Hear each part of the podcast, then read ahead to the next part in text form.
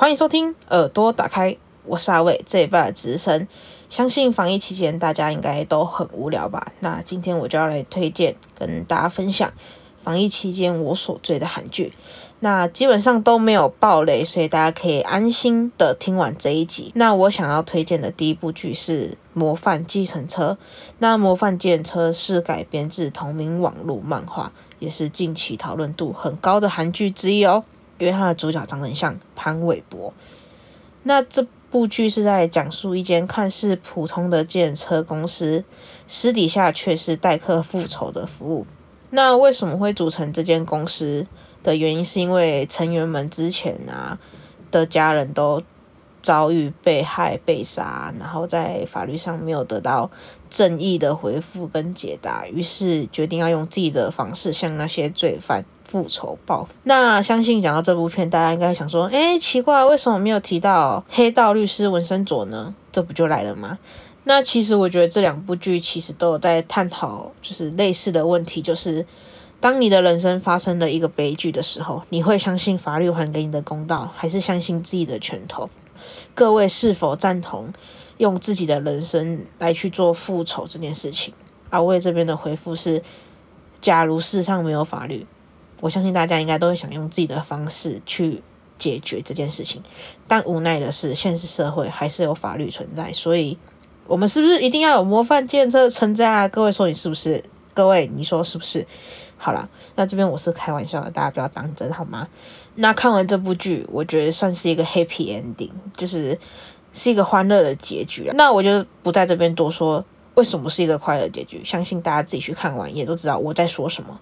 那也欢迎大家在底下留言。如果是用 Apple Podcast，可以在底下留言；如果不是的话，是用其他 APP 的话，欢迎到 IG 跟我们分享哦。那第二部剧我想推荐的是《驱魔面馆》。那《驱魔面馆》也是同名网络漫画，是在讲述恶鬼猎人组织伪装成面店店员，打击在地球追求永生的恶鬼们。那这个恶鬼猎人组织拥有各种超能力，是一个猎奇、灵异、奇幻的题材故事。最大的看点就是武打戏，每个角色都充满正义感与邪恶对抗。这部剧我其实蛮多地方我其实都看得蛮感动，就像是我们的男主角因为不会控制自己的超能力，导致超能力被收回，回归到原本的生活。但是在恶鬼猎人组织需要他的时候，男主角。终于学会懂得控制情绪的使用超能力，就让我觉得做非常多的事情啊，不能因为情绪啊或是意气用事而去毁掉自己跟一个团队的努力。那重点就是最后一集进入一个干爹模式，我觉得超莫名其妙也很好笑。从热狗车子到智能定做西装，也因为需要叶配的画面啊，所以在。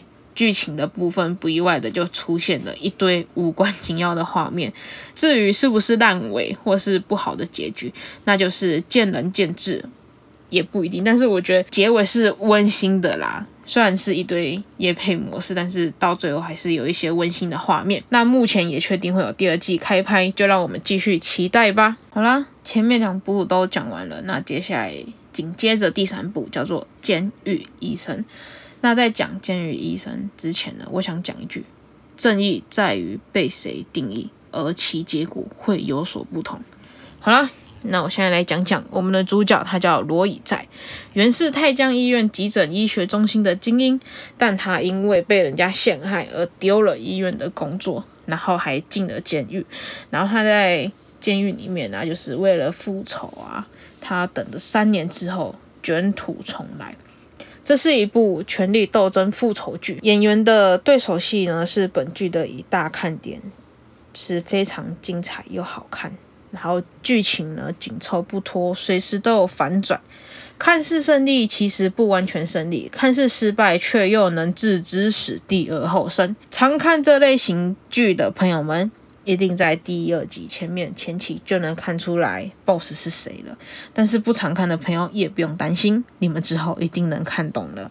那这部剧其实几乎没有什么真正的好人跟真正的坏人。那我们的主角这个角色亦正亦邪，他也不是最好的，也不是最坏的。那角色的关系呢，看似复杂，其实简单。没有永远的敌人呢，他们可以因为利益而联手，也可以因为利益而敌对。那我蛮喜欢我们的主角跟薛敏子。薛敏子，我想这边介绍一下，是首尔监狱医疗科的科长。他们两个的对手戏其实可以看成是这部剧前期的看点，因为他们谁与谁争锋啊，然后谁与谁对，就是两位的演员气场非常之强大，根本看不出输赢，也无法比较谁更略胜一筹。我们主角在被识破又避免露出破绽的表情，再加上医疗科科长坏的彻底，占上风时的骄傲，还有在落败时冷静又不甘的表情，两位。真的是太厉害了！还有再想要再说第三个角色是李在俊，那李在俊是泰江集团本部长，他的气场也是足够强大，表情真的是真的很推荐大家去看他们到底是如何针锋相对。那这种剧虽然常看见，但反转很好看，演员的气场、演技真的都觉得他们所有人都是坏人呐，就是。片的结局是终于洗刷我们男主角的委屈了。反正再说下去就要剧透了，那我在这边就不说了，先打住，打咩？好啦，这三部剧我大致上都讲完了，那有兴趣的都可以去看哦。还有什么好剧想跟我们分享的，可以到 IG 留言跟我们说。然后我们之前有在 IG 啊。的现实动态有分享一个，就是大家有没有想问我们的问题？那这边有一位粉丝有问到说，未来我们毕业还会继续吗？呃，我觉得这问题问得很好。那我这边的回复是有不确定的因素太多，加上我也无法控制之后所发生的所有事情。那我只能说，把握当下，珍惜现在拥有的。该做好的就去做，那带给你们满满的欢乐就足够了。就是谢谢你们大家的支持，让我们继续有动力的做下去啊。那以上回答仅代表阿伟个人立场哦。还有这边容许我工上一下，我们有创了一个 YouTube 频道，名字叫做眼睛打开。如果眼睛打开找不到，也可以去搜寻耳朵打开。可以去看看里面的影片，然后可以顺便订阅、分享、按赞、开启小铃铛加分享哦。还有还有，还没讲完，那这边有重点提示：六月会以值日生的方式，由阿珍、阿伟、阿聪轮流跟大家分享自己想说的主题，其中会有两个礼拜不会上片，会用开小房间的方式跟大家一起聊聊天，要锁定我们的 IG 才能知道日期哟。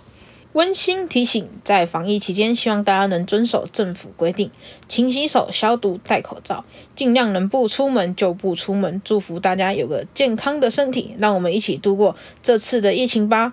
耳朵打开，全体成员关心你。阿伟在这下台一鞠躬。